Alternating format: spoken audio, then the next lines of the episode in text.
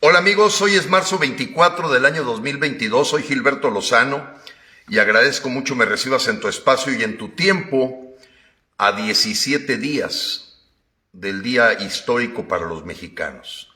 La decisión de si vamos por dictadura o continuamos buscando defender la democracia. Hoy quiero hacer junto contigo un examen de conciencia que nos sirve para saber en dónde estamos en este momento y lo que nos queda de tiempo para construir el México que nosotros queremos. Lo primero que quiero decirte es muy claro, que el señor López Obrador no tendría absolutamente ningún problema, ni los mexicanos estarían confusos. Si frena, si hubiese sumado a este plan orquestado desde, desde el Palacio Nacional para que la gente no vaya a votar. Lo único que genera que en México se esté discutiendo el ir o no ir a votar el 10 de abril somos los mexicanos ciudadanos que simpatizamos con los puntos o la lucha de frena, porque ya los políticos, los comunicadores que están alrededor de la política, los periodistas que escriben para la política, perdón, ya están decididos a que entre como cuchillo en mantequilla el que López continúe con la 4T. Si tú te das cuenta, amigo, la única oposición que busca revocar el mandato de López este 10 de abril es Frena. No es el PAN, no es el PRI, no es el PRD, no es Movimiento Ciudadano, no son los políticos de los partidos, mucho menos son los reporteros intelectuales del sistema, analistas políticos que viven de la política, encuestadores, vendedores de campañas políticas, ellos ya tienen un pacto de no agresión. El pacto de no agresión que han hecho todos este séquito, incluyo a este grupo llamado No por México, de Claudio González, donde su padre, en una reunión en el Palacio Nacional, acuerda con López un pacto de no agresión. Dejarlo terminar tres años más y simplemente seguir haciendo las críticas y rasgaduras de vestidura. Roberto Madrazo Pintado, dueño de Latinos, le da órdenes a Broso y Carlos Loret de Mola para que le tiren lo que quieran a López, pero nunca pasar de la raya de pedir que se le revoque el mandato. Así de claro hay que hablarnos hoy los mexicanos. Tenemos que tener claro que somos los ciudadanos los que podemos salvar la patria. Y te voy a dar dos elementos que solamente han pasado en las últimas 24 horas. El señor López muestra en la reunión anual de la Asociación Mexicana de Bancos que él decidió subir medio punto la tasa de interés y que el Banco de México como institución autónoma está perdida ya. Se perdió el Banco de México cuando López, sin un comunicado oficial del Banco de México que se supone es autónomo, se les adelanta y habla de un cambio en la tasa de interés burlándose de su poder frente a todos los banqueros. Pero no solo eso, el partido que López es dueño, Morena, junto con los del Partido del Trabajo y el hasta algunos del PRI, le hacen un homenaje y un reconocimiento en esto que llaman el marco de amistad México-Rusia a Vladimir Putin, llamándolo líder, llamándolo un hombre que tiene toda la razón para invadir Ucrania y asesinar en forma artera a los ucranianos. Eso vimos ayer en la Cámara de San Lázaro. Dos evidentes evidencias de que ya queda comprobado cada día más lo que Frena te venía diciendo. Vamos a la agenda del Foro de Sao Paulo. México está destinado a convertirse en Venezuela del Norte y López es el dictador de México. Así de claro.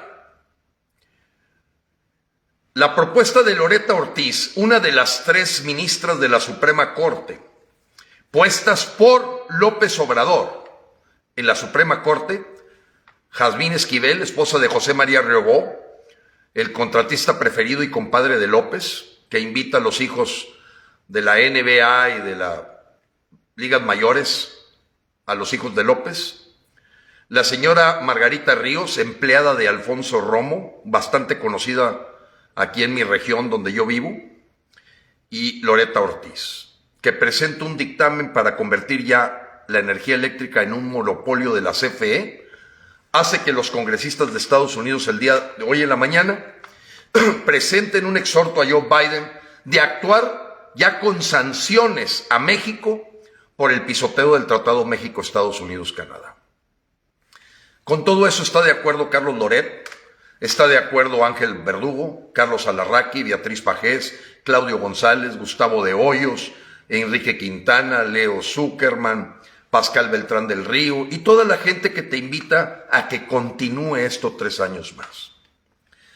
Es tan fuerte el poder de López que hay dos tipos de conductas en el mexicano. El mexicano enano, el mexicano que trae un DNA, de esclavo, de súbdito, que dice que este evento organizado por el INE y los ciudadanos, que es de nosotros, es una fiesta de López. Es una fiesta de López cuando todos los mexicanos podemos votar, contar los votos, hacer las actas y que se diga el dictamen que tenga el Tribunal Federal Electoral para decir López está fuera, porque más de la mitad de los mexicanos quieren que se vaya. Y ellos te manipulan puestos de acuerdo en Palacio Nacional con López para que continúe tres años más. Hoy somos los mexicanos dignos, independientes y libres, y no los políticos, y no los partidos, y mucho menos los comunicadores y analistas que han vivido del sistema, los que te invitamos a ir con todo a las urnas el 10 de abril. Y por ello voy a hacer rápidamente un examen de conciencia. Porque el plan orquestado de no ir a votar, determina si te vas y que le haces caldo el, caldo gordo a López, acabamos de confirmar que fue creado en el Palacio Nacional. Jesús Ramírez, vocero, jefe de comunicación social de López, Andrés Manuel López Obrador y Mario Delgado planearon hasta las frases, no vayas a votar, le haces el caldo gordo, termina si te vas, Todas son frases emanadas desde el Palacio Nacional. Son la gente tontos útiles, algunos de ellos, algunos son perversos, porque se han vendido, se han corrompido y son parte de López. Trabajan para él, para que se quede tres años más. Pero algunos son tontos útiles, que no se dan cuenta que por lo que están luchando es que la abstención es una aprobación para que continúe López la agenda Castro-Chavista. Termino con el examen de conciencia. Pregúntate a ti mismo, ¿sí sabes que el INE todavía es nuestro? ¿Sí sabes que el INE, después del 10 de abril, si continúa López, no podemos garantizar que sea nuestro? ¿Sí sabes que las firmas que fueron conseguidas, adicional a los trailers con firmas apócrifas de Morena, fueron conseguidas por los mexicanos 3.1 millones de muchos miles de mexicanos que estuvimos consiguiendo firmas y que nos quieren omitir y decir y engañar al pueblo de que todas las firmas fueron de Morena. ¿Quién lo dice? El grupo alrededor de López. Tercero, que tratan, ¿sabes tú? Que comparar la revocación de mandato de México con la de Venezuela y Bolivia es un engaño, porque el INE estaba tomado en esos países por el gobierno. Cuarto, el que se ponga en duda que la constitución y la ley, así como los transitorios, marcan con toda claridad que se le aplica a López Obrador esta revocación. ¿Sí lo sabes? Quinto punto del examen de conciencia. ¿Sí sabes que votando el 40% de los mexicanos con que tengamos la mitad más uno, ganamos y sacamos a López? ¿20 millones de votos? Sexto, si sabes que el 40% para lo único que sirve es para darle validez legal que se llama vinculación específicamente a la revocación. Nada más. Para eso es el 40%. No sirve para otra cosa. No lo dice la ley, no lo dice la constitución y los engañabobos de Morena y su séquito le están metiendo miedo, temor a los mexicanos, haciéndoles creer que ese 40% puede servir para algo más. Séptimo, que en la constitución, sabías tú, no existe la reelección, no existe la ampliación de mandato y que tendrían que ser dos terceras partes de la Cámara de Diputados, que no las tiene Morena, para cambiar esos artículos? Octavo, que en junio 6 de hace nueve meses fuimos 6 millones de mexicanos más los que votamos y le ganamos a Morena, el Verde y el PT. Ellos 19 millones, nosotros 25.5. Nueve, ¿sabías claramente que Morena no tiene mayoría para nombrar al presidente sustituto? La suma de la Cámara de Diputados más la de senadores son 628, la mitad 314. Se requieren 315 votos para elegir al presidente sustituto. No los tiene Morena. Y menos si sacamos a López Obrador por la puerta de atrás. Décimo, ¿sabías tú que el día después del 10 de abril tú eres el responsable ante tu, familia y tus hijos de lo que va a pasar los siguientes tres años? o más. Y por último, el 11. ¿Puedes tú creer que haya un solo mexicano que ya asuma que López es el rey de México, que es el imperador, que es el dictador y que por lo tanto, si él no quiere irse, no se va?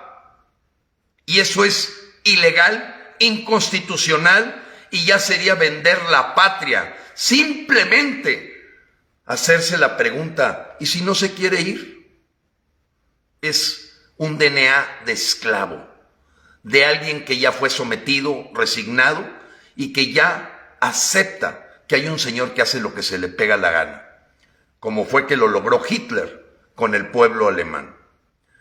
El 10 de abril será la gran marcha, la única y real marcha para revocar el mandato a López y la marcha será hacia las urnas. La caravana móvil será para ayudar a más mexicanos a que vayan a las urnas. Y hoy no te dejes engañar.